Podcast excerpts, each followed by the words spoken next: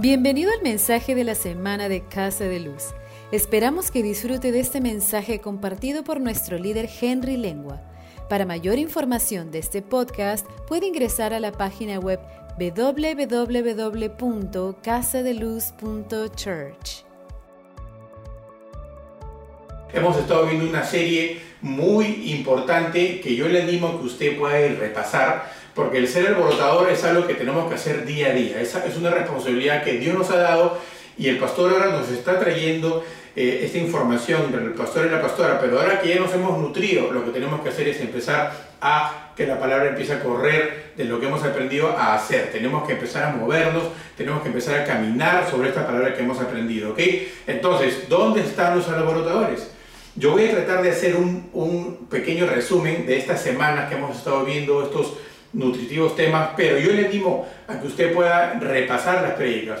Usted puede entrar a las plataformas, a la página de la iglesia, o, ¿no? para que ahí están todas las prédicas cargadas, lo puede hacer por YouTube, lo puede hacer por Facebook, pero le animo a que usted pueda inscribirse también o suscribirse en estas redes para que usted pueda ir repasando las prédicas en todo momento y las tenga a la mano. Entonces, eh, vamos a recordar un poco lo que es un alborotador. ¿no? Un alborotador es una persona que sacude el ambiente, que rompe el status quo, que no se quede inerte, que cambia paradigmas que quizás están arraigados y profundos en la vida de uno, pero cuando llega son estas personas que mueven y que las otras personas se dan cuenta que llegó esta persona, como nos comentaba el, pastor en, en, las predicas anteriores, ¿no? confronta con información y verdades ¿no? y revela áreas que requieren cambios, porque cuando vino un alborotador, es como un espejo, ¿no es cierto? La palabra de Dios también dice que es como un espejo. Cuando nosotros vemos y, nos sentimos confrontados, sentimos que hay cosas que tenemos que cambiar. Un alborotador es, alguien, es como una luz que llega en una oscuridad. Cuando la luz entra en una oscuridad, la oscuridad se disipa, no puede pelear contra esta luz. Entonces eso es un alborotador, ¿no? Revela la forma en la que vivimos, que nosotros mismos hemos creado, ¿no? Rompe la conformidad, rompe la pasividad y, y rompe eh, lo que nos conviene y ese adormecimiento que a veces nosotros decimos, no, aquí estoy cómodo, no me saque de este lugar, rompe eso, ¿no es cierto? Eso es un alborotador. Pero ojo, tener en cuenta que no estamos hablando de un alborotador que crea un desorden, que crea una anarquía, que crea un desorden social. No, no estamos hablando de eso. Estamos hablando de un alborotador, un revolucionario espiritual, ¿no es cierto? que hablan y se mueven en amor por Dios y por el prójimo, que hacen una pausa para administrar a alguien, que es una pausa en nuestros intereses, una pausa en nuestra conveniencia para ejercer y dar lo que nosotros hemos recibido. La palabra dice que de gracia recibimos y de gracia damos. Entonces un alborotador es alguien que para en, hacer las cosas de, y el interés propio por amor al prójimo. Entonces vamos a ir revisando algunos puntos. Yo le animo a que si usted no tiene algo para apuntar, que pueda ir, que pueda buscar un papel, un lápiz, o que pueda usar la tecnología, que tiene su teléfono en la mano, para que usted pueda anotar, para que usted busque entre todo lo que yo voy a decir esas palabras que van a ser eh, rema, convicción en su vida, las cuales usted va a poder masticar y, y va a poder caminar en ellas. Así que le animo a que usted siempre esté tomando nota para que usted se pueda nutrir y para que después usted pueda repasar esas notas y pueda hacer que la palabra pueda empezar a a burbujear en su espíritu y que pueda después animarlo a que usted se pueda mover en la palabra de Dios. Entonces, como le dije, voy a intentar, es mucha información, pero lo mejor que puedo hacer usted es repasar las prédicas. Son varias semanas que hemos estado en este tema, quizá lo más largo, pero es necesario, es necesario tocar este tema. ¿Por qué?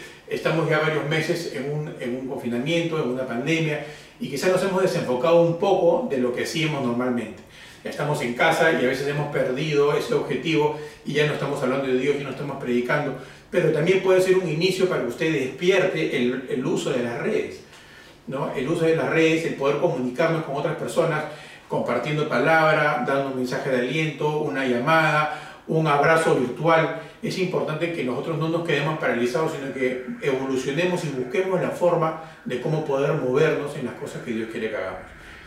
Recuerde que en, la Biblia, en los tiempos bíblicos, los apóstoles lo hacían por cartas, ¿no es cierto? Y miren cuánto demoraban las cartas en viajar y era palabra fresca para las personas que estaban esperando esas, noticias. Ahora nosotros tenemos la tecnología, tenemos los teléfonos y podemos compartir mucho más rápido, tenemos herramientas diferentes, así que usemos también las herramientas diferentes para poder hacer lo que Dios quiere a lo que nos ha llamado. Entonces, vámonos al, tema, entonces, eh, un ejemplo de alborotador era Pablo y Silas. ¿no? Pablo y Silas eran unos guerreros de que no buscaban su comodidad, incluso ellos tenían eventos muy incómodos en su vida, pero ellos no se quedaban callados, ellos seguían declarando la palabra, y, pero se notaba lo que ellos hacían.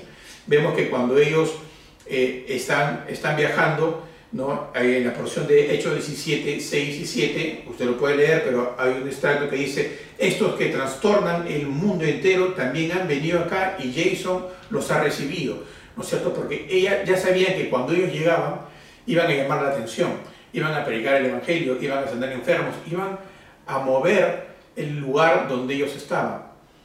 Cuando usted llega a un lugar, se nota que no llega a un lugar, o en los lugares donde usted frecuenta, se nota que usted es diferente, que tiene un ingrediente que otras personas anhelan. Es importante que nosotros también prediquemos no solo con la boca, sino también con el testimonio, de que podamos dejar una huella en los lugares que vamos para poder eh, hablar y que nuestra palabra vaya con nuestra forma de vivir también. Amén. Entonces ellos no estaban pensando en, en, no tener problemas ni estar cómodos, ellos sabían cuál era su llamado y aún cuando pasaban hambre, aún cuando pasaban este, torturas o los golpeaban o estaban prisioneros, ellos seguían declarando el Evangelio, seguían declarando el Evangelio, ellos sabían, tenían clarísimo cuál era su llamado y ellos estaban corriendo. ¿no? Acuérdense que la luz ilumina y deja ver lo que hay que cambiar. Muchas veces nosotros eh, tenemos esa responsabilidad de ser luz y sal en el momento oportuno que a lo que somos llamados. A veces nosotros estamos en un lugar y es necesario que nosotros compartamos porque esas personas están esperando que alguien les hable de Dios. Y muchas veces nosotros hemos sido enviados en ese momento, pero si nosotros no ejercemos y no somos obedientes a lo que hemos sido llamados, esas personas se van a dejar, van a dejar de escuchar la verdad que necesitan en ese momento. Entonces el laboratorio es, es ese que dice voy a hacer lo que Dios me manda y Dios allá voy a lo que tú me has mandado. ¿no? Dejemos nuestra comodidad ¿no? Y demos del amor que hemos recibido, también démoslo a otras personas. Le debemos al mundo la oportunidad de expresar el poder de Dios. ¿no? Es el mundo necesita ver el poder de Dios. ¿Y cómo lo ve? Cuando tú oras por un enfermo, cuando tú puedes tener reconciliación. Somos llamados a reconciliar a las personas con Dios. Las personas que no conocen a Dios están buscando de alguna forma cómo llenar ese vacío que ellos tienen. Nosotros que conocemos la verdad tenemos esa, esa demanda, ese, esa necesidad de poder hacerlo. Yo le animo a que usted no se quede callado, que sea un alborotador. Y vamos a recorrer algunos puntos prácticos para que usted pueda ir tomando nota de qué es un alborotador. ¿no? Y los puntos prácticos eh, vamos a, son tres que los voy a mencionar ahora, los puedo apuntar, es vida centrada en Dios y en su amor, no en mí. Nosotros somos vasos. No, no se trata de mí, se trata de, de Jesucristo que viene a través de nosotros. Nosotros somos simples vasos y lo que debe brillar es lo que pasa a través del vaso, no el vaso. Entonces debemos siempre estar concentrados en que la gloria siempre tiene que ser para Dios, no buscar gloria para nosotros. ¿no? Otro punto práctico que hay que tener en cuenta es lea, crea y viva la palabra de Dios. Entonces, cuando nosotros nos informamos, es importante que usted escudriñe, que usted busque, que usted esta palabra que yo le estoy hablando y las citas bíblicas que le puedo dar, que usted las repase y que si puede leer esa, esa porción y puede leer todo el capítulo para que entienda bien el contexto, que lo haga, que busque, que tenga esa hambre de información de la palabra, buscar coger su Biblia y poder comparar con otras versiones, poder nutrirse es importante de la palabra de Dios para que cuando venga alguien a contarle algo que no está de acuerdo en la palabra, usted pueda decir dónde está en la palabra, ¿no es cierto? Y usted no se deje engañar, sino que usted tenga la convicción de lo que está escuchando es palabra de Dios. Entonces lea, crea y viva, pero también dice crea, debemos creer en las promesas que Dios tiene para nosotros, ¿no? En todas, no solo en las que nos convienen o en con las que estamos a gusto, sino en todas. Creer la palabra de Dios es caminar en ella. Creer, aún nosotros estemos viendo algo diferente, nosotros creemos lo que está en la palabra. ¿no? Cuando nosotros estamos ante una dificultad, pero nosotros tenemos una, una encomienda, nosotros vamos tras la palabra, aún cuando no vemos, es porque tenemos que creer, ¿no es cierto? Y tenemos que vivir la palabra. A eso es lo que nosotros le animamos. Otro punto es, seamos intencionales en amar al prójimo. Hay muchas personas que están necesitando de Dios y si nosotros no somos lo que estamos impactando a las personas que nos rodean, al entorno que tenemos, entonces ellos no van a conocer a Dios y es necesario de que usted no se quede callado. Y vamos a ver eh, algunos, algunas características de un alborotador, las vamos a ver en un momento, pero también hemos tenido tres semanas que hemos estado hablando sobre el temor. Nuestro pastor nos estaba dando información y nos estaba enseñando sobre que el temor no nos debe frenar. ¿no? Porque siempre cuando nosotros vamos a hacer algo, entonces ahí viene el temor, ¿no? Uy, pero mira qué van a decir, eh, te van a señalar, señalar, o no te va a ir bien. Miren, yo le digo, si yo hiciera caso al temor, no estaría aquí parado, ¿no? Pero por obediencia, nosotros, ok, podemos tener quizá un, un temor, pero no un temor que nos paralice, ¿no? Sino un temor que nos, porque no nos vamos a enfrentar a algo que no hemos hecho antes. Pero cuando nosotros confiamos en Dios y sabemos que no estamos solos y sabemos que nosotros vamos a caminar en victoria y vamos a ir a atravesar algo, pero parado en la victoria que ya hizo Jesucristo por nosotros, entonces vamos a caminar firmes, porque Jesucristo hizo el trabajo por nosotros. Nosotros solo tenemos que caminar tras sus pasos y agarrarnos de Él y todo va a fluir. Créanme, eh, en la palabra dice que nosotros no estamos solos, Jesucristo va a estar con nosotros hasta el final de los tiempos. ¿Okay? Entonces le animo a que usted camine, a que usted no, no se deje engañar por el enemigo y no eh, nos hagamos presa del temor. Pero vamos a ver los puntos que vimos en estas tres semanas de una forma resumida. Por eso que le animo a que usted repase las prédicas. Pero vamos, eliminemos el temor que nos frena. El temor es opuesto a la fe. El temor es la otra cara de la moneda de la fe. ¿no? Pero en Romanos 8:31 dice, Dios es conmigo, ¿quién contra mí? Si Dios está conmigo, ¿quién contra mí? Eso es una palabra que usted debe tenerla presente para caminar cuando usted escuche la voz de Dios, del Espíritu Santo, decir, anda, ve, háblale, predícale, abrázalo, dale, dale una palabra de aliento y no pararnos, sino no quedarnos en el no, pero qué va a pensar, qué dirá, no, sino simplemente hacerlo, hacer lo que Dios nos está mandando. En 1 de Juan 4.18 dice, el amor no hay temor, perdón, en el amor no hay temor, sino que el perfecto amor echa fuera todo temor. En el perfecto amor echa fuera todo temor. ¿Y de qué amor estamos hablando? Del amor de cruz, del amor de Jesucristo. ¿no? El amor del Padre que no escatimó a su Hijo único y lo dio por ti y por mí, por gracia, porque nosotros, por los pecados que cometemos, nuestro destino es el infierno. ¿No? Pero en Jesucristo nosotros somos salvos y por gracia Dios nos ha hecho salvos. Y en ese perfecto amor que Dios nos ha dado es en el que nosotros tenemos que caminar. Debemos renovar nuestro entendimiento y correr con Jesús, como dice Romanos 12. ¿no?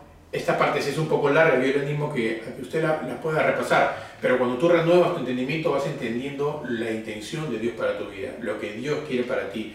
Hay mucho por descubrir, hay mucho por caminar. Dios nos ha creado para que nosotros seamos felices, para que usted sea feliz, para que usted pueda caminar en sanidad, pueda caminar en victoria, que eh, pueda caminar financieramente bien. También Dios nos ha creado para amarnos y a veces nosotros no reclamamos esas, esas promesas para nuestra vida porque no las conocemos, ¿no?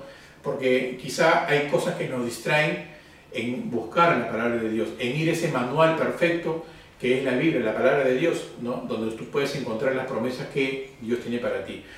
¿no? Jesús nos envió y nos dio la semilla ¿no? como nos enseñó el pastor eh, en, en, las semanas pasadas. ¿no? Jesús no te va a mandar a hacer algo que Él no ha hecho o no te va a mandar a hacer algo si no la semilla. Dios te da la semilla, no te manda solo, no te manda con las manos vacías, sino Él te prepara primero, ¿no? nos prepara antes para enviarnos. ¿no? Primero nos, nos prepara a nosotros, nos limpia y luego nos envía. ¿Qué más? No? Algo que nos hace eliminar el temor es no callemos por sistemas religiosos o políticos que nos quieren confundir, como dijo Jesús cuando habló de la levadura, la levadura de los fariseos, la levadura de Herodes, ¿no? que, que hace referencia a, a, temas políticos y temas religiosos que a veces nos confunden y nos distraen ¿no? de buscar a Dios de una forma plena, ¿no es cierto? De que nos distraen y nos dan temor, de, o, no, o tenemos algunos miedos y no entendemos alguna palabra. No, somos llamados a buscar a Dios de una manera directa. Tenemos, en la palabra dice que el único intercesor entre Dios, entre Dios y nosotros es Jesucristo. El único intercesor. Entonces en Jesucristo nosotros tenemos ese, ese libre acceso, esa libre conexión al Padre. Amén. Pero entonces vamos a ir rápidamente a las características de un alborotador. ¿Cuáles son esas características de un alborotador? Y vamos a revisar algunos personajes bíblicos que hemos venido revisando en el transcurso de esta semana.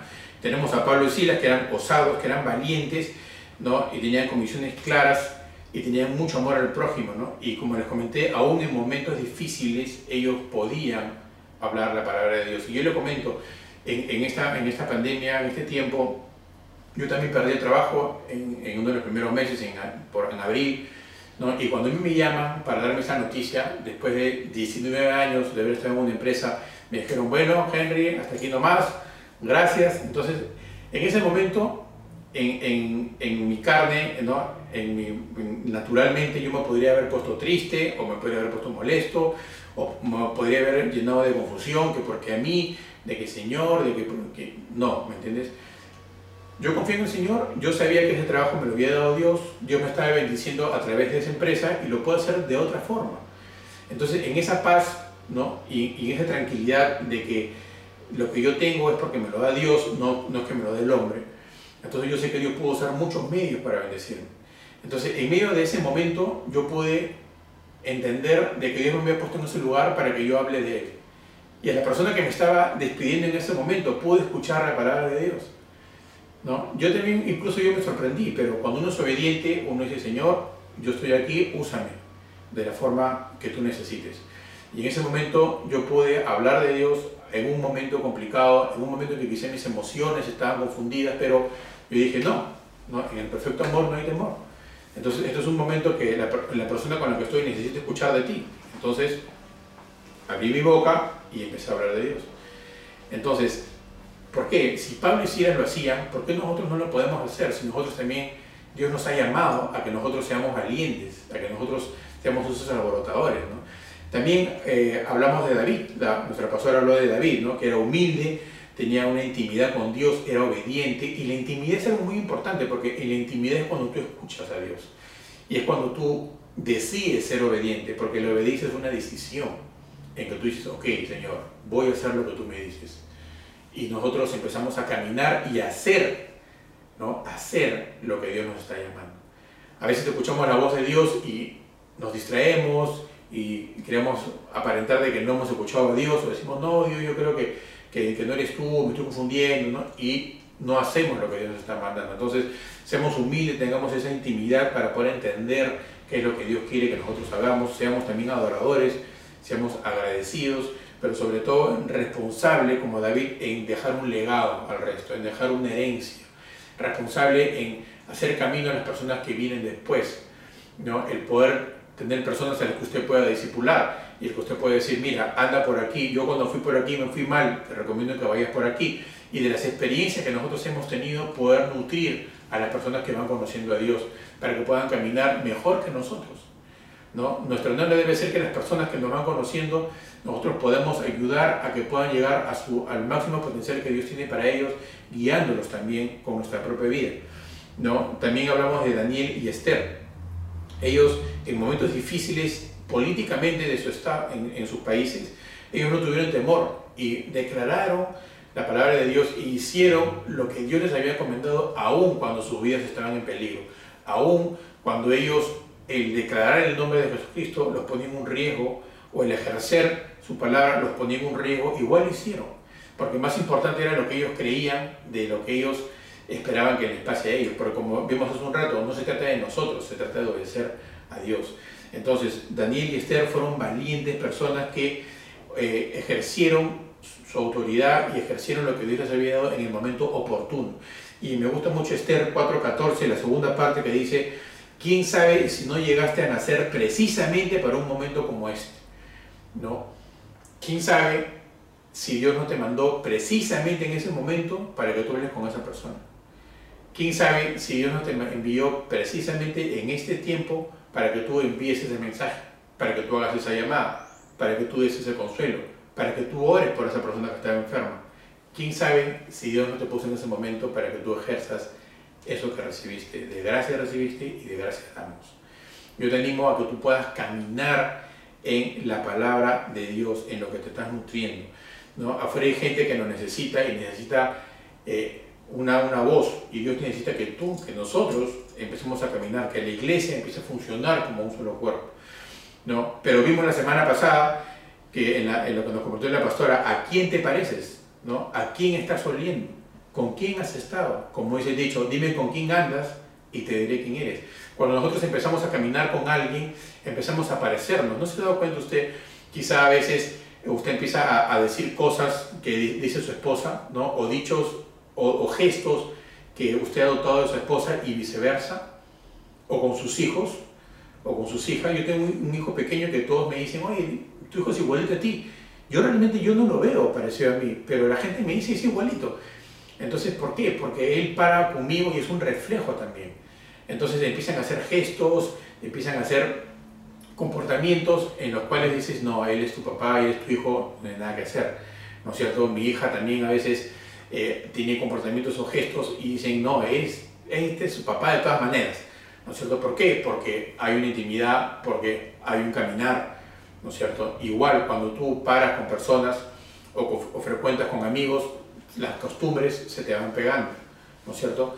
O cuando estás en el barrio o en el colegio o en la universidad, o en el mismo trabajo, las mismas costumbres se van pegando. ¿No es cierto? Entonces, ¿con quién está parando usted? ¿No? Si usted está buscando de Dios, le recomendamos que usted busque personas que aman a Dios y usted pueda caminar con ellas para que usted se pueda nutrir de una forma diferente. Pero los apóstoles que andaban con Jesús, se notaba que ellos caminaban con Jesús. Se notaba en sus palabras que ellos habían estado con Él, se notaba en las cosas que hacían también. Y lo podemos ver en Hechos 4.13 que dice, entonces viendo la valentía de Pedro y Juan, sabiendo que eran hombres sin letra y del vulgo, se admiraban y les reconocían que habían estado con Jesús, porque se notaba de cómo hablaban, se notaba en su comportamiento, pero mire qué dice en el, en el versículo 14, dice, y viendo al hombre que había sido sanado, que estaba de pie con ellos, no podían decir nada en contra de ellos, porque había una manifestación de poder. Ellos estaban siendo criticados, pero a su lado tenían una persona que había sido sana. Y de eso nadie puede decir lo contrario. Es necesario que nosotros también tengamos esa manifestación del poder de Dios, que cuando nosotros oramos por un enfermo, ese enfermo es sano, cuando oramos por alguien que necesita ser restaurado, es restaurado, porque la palabra de Dios es viva y eficaz y es de hoy día. La palabra de Dios no es una palabra de ayer, es una palabra de hoy, es una palabra que se renueva. Nosotros aquí en la iglesia, en Casa de Luz, hay muchos testimonios que estamos compartiendo, incluso por las redes, de personas que han sido salvas, que personas que han sido sanadas, personas que sus finanzas han corregido, matrimonios que se han vuelto a juntar y han sido restaurados, hijos que regresan a sus padres, ¿no? padres que perdonan a sus hijos. Y vemos la mano de Dios moverse, porque Dios es un Dios verdadero, es un Dios que quiere involucrarse contigo, pero depende si tú lo dejas. Dios no va a obligarte, Dios te abre las puertas. Si tú lo aceptas, Él va a estar contigo. Entonces yo te animo a que tú puedas experimentar, ¿no? Pero el alborotador es, es una persona con los ingredientes que hemos estado conversando, de que es necesario que se mueva ahora, en el día de hoy, no mañana o cuando estemos preparados, o a veces Dios nos llama a hacer algo y tú dices, no, Señor, cuando todavía no estoy preparado, más adelante, cuando estoy preparado, miren que decía, miren que decía Pablo, ¿no? Pablo que, fue un, el que escribió la mayor parte del Nuevo Testamento y era una persona de fe, era una persona que tenía una convicción súper clara, aún él en Filipenses 3.12 dice, no quiero decir que haya logrado estas cosas ni que ya haya alcanzado la perfección, ¿no? pero sigo adelante a fin de hacer mía esta perfección para lo cual Cristo Jesús primeramente me hizo suyo. ¿No es cierto? Es una carrera. Él sabía que no había llegado a la perfección, pero su anhelo era correr, era llegar a esa meta. ¿no? Ojo, no esté esperando ya llegar a la perfección para recién ponerse a predicar, porque cuando usted llegue a la perfección quizá ya esté en el cielo. Y dime, ¿vas a predicar en el cielo? Creo que ya en el cielo no hay que predicar, sino hay que predicar aquí, ¿no es cierto? Entonces, yo no le voy a animar ni, ni nadie le va a decir que usted sea perfecto, ¿no es cierto? Pero en ese proceso en que usted va aprendiendo, usted también va haciendo va aprendiendo de Dios un poquito más y va compartiendo. Y de lo que aprende va compartiendo y su testimonio cada día va a ser mejor, su caminar cada día va a ser más fuerte, ¿no? cada día va a ir creyendo, aplicando más la fe y creyendo más en las cosas que están en la palabra y más de lo que nosotros estamos viendo. Es un caminar, es un poco a poco, es estar corriendo y buscar cada día eh, estar más cerca a lo, que, a lo que Jesucristo nos ha llamado. Entonces, no es que usted tiene que alcanzar una perfección, ni decir, ya Señor, ahorita ya me gradué, empiezo. No, no es así. Es siempre tomar ese riesgo y decir, Señor, ok, yo en mis fuerzas quizá no pueda, pero en tus fuerzas sí puedo. Y dar ese paso de fe.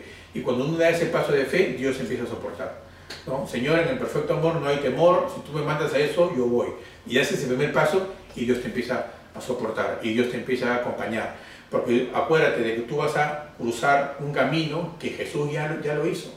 Él ya tuvo la victoria por nosotros. Nosotros solo tenemos que ser obedientes. Pero la obediencia es igual a amor. ¿no? Jesucristo fue obediente al Padre.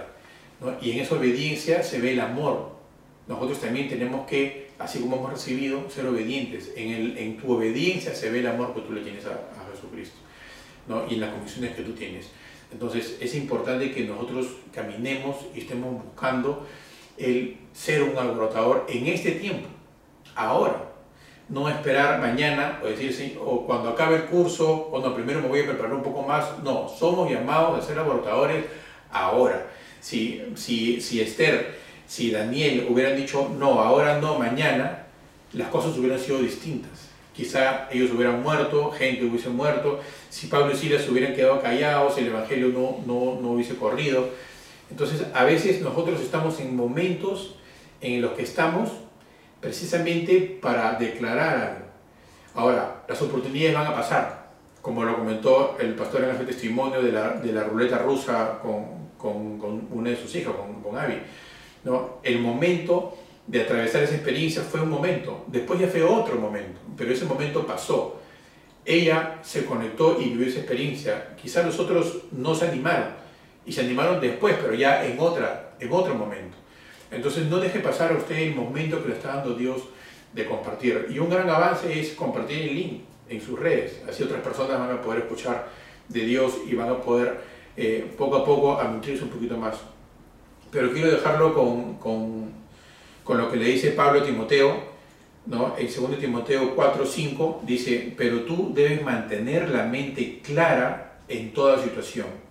La mente clara en toda situación, en toda situación de adversidad, de peligro, de hambre y de cualquier cosa, ¿no? Debes mantener tu mente clara en toda situación. No tengas miedo de sufrir por el Señor. Hemos tenido tres semanas hablando del miedo, por eso el pastor nos compartió sobre esto, así que no debemos tener temor. ¿no? Dice, ocúpate en decirles a otros la buena noticia y lleva a cabo todo el ministerio que Dios te dio. Todo lo que Dios nos ha dado, lo que hablamos también, Dios nos prepara, nos da la semilla para después nosotros también poder darla a otras personas. Entonces, hagamos lo que nos están encomendado, no tengamos temor, tengamos esa convicción de poder ser esa luz que cuando se enciende en la habitación sale la luz y las tinieblas ¿no? En que nosotros podamos ser inspiración para otras personas en buscar de Dios y que otras personas digan, oye, mira, él aún ante la adversidad lo veo que está bien, que está tranquilo, pero porque no es en nuestra fuerza, sino porque nuestra confianza está en Dios. Y poder ser testimonio para otras personas y que esas personas sean inspiradas y que, sean, y que sea una oportunidad para buscar de Dios y poder compartirles el Evangelio. Entonces, les animo a que usted pueda ser un alborotador. Yo le pido que, que me acompañe en una oración para activar esos alborotadores. Con información que ya hemos tenido en estas semanas, ahora nos toca ejercer, el empezar a ser alborotadores, el buscar esos ingredientes y características que tenía Pablo, que tenía Silas, que tenía David, que tenía Daniel y Esther, y poder ser osados y poder ir en contra de nuestra comodidad muchas veces, ¿no? A veces decimos, no, no me quiero levantar temprano, o, o muy tarde, o sabes que esta persona me ha llamado, pero yo, yo me quiero dormir, pero no, sino demos de lo que hemos recibido también. Es necesario, es importante que nosotros también demos de lo que hemos recibido. Así que acompáñenme en una oración, cierren sus ojos para que no se distraigan. Padre, yo te pido, Señor, de que cada persona que ha escuchado el día de hoy esta palabra tenga esa convicción, Espíritu Santo, de poder ser los alborotadores que tú necesitas en este tiempo. Que puedan ser parte de la iglesia, que puedan sentirse agradecidos de ser parte de lo que tú quieres hacer, Señor, en este tiempo. De que no estemos esperando para mañana o que luego a otro, sino que podamos decir, envíame aquí, Señor, envíame a mí. Yo lo voy a hacer, yo voy a ir, yo lo voy a decir, yo voy a orar. yo voy a buscar. Enséñanos, Espíritu Santo, danos el querer como el hacer en este momento, en este tiempo, de, de no quedarnos callados ni adormecidos y de poder salir de ese statu quo, de ese, de ese enfriamiento y poder salir y poder ir tras lo que tú nos estás llamando. Espíritu Santo anima a cada persona el día de hoy de que pueda reconciliarse con esas personas que quizás están peleadas o que no les hablan mucho tiempo, hermanos que no le hablan a sus hermanos, o padres que no le hablan a sus hijos, o, o parejas que se han distanciado, que el día de hoy sea una oportunidad para poder hacer esas llamadas, esa comunicación, el poder decir perdón, el poder decir te perdono. Padre, trae esa unidad en este momento que podamos ser verdaderos alborotadores en este tiempo y gracias por la palabra que hemos podido recibir. Enséñanos, Espíritu Santo, en este tiempo a poder de eso que nos hemos nutrido, ahora poder dar, poder ejercer, poder mover en la palabra de Dios para poder ser potenciados a lo que tú nos quieres llevar. En el nombre de Jesús, gracias Señor, porque yo voy a ser un alborotador hoy día. En el nombre de Jesús, amén. Amén. Y yo te animo en este tiempo de que si tú nos has escuchado nunca de Jesucristo y esta es la primera vez que tú puedes escuchar la palabra de Dios o hablar de Jesucristo de esta forma con la que hemos conversado, yo te animo a que tú con una simple oración, como dice la palabra, puedas pasar de muerte a vida. ¿no? Jesucristo por gracia nos hace salvos. Lo que nosotros tenemos que hacer es tomar esa promesa y lo hacemos declarando que Él es nuestro Señor. Así que yo te animo, si tú no has hecho esta oración antes, que tú puedas entregar tu vida a Jesucristo y como es su palabra, tú vas a pasar de muerte a vida espiritual. Así que yo te animo a que tú cierres los ojos nuevamente y puedas repetir conmigo, Señor Jesús, ya no puedo más, soy un pecador, pero en ti yo soy salvo.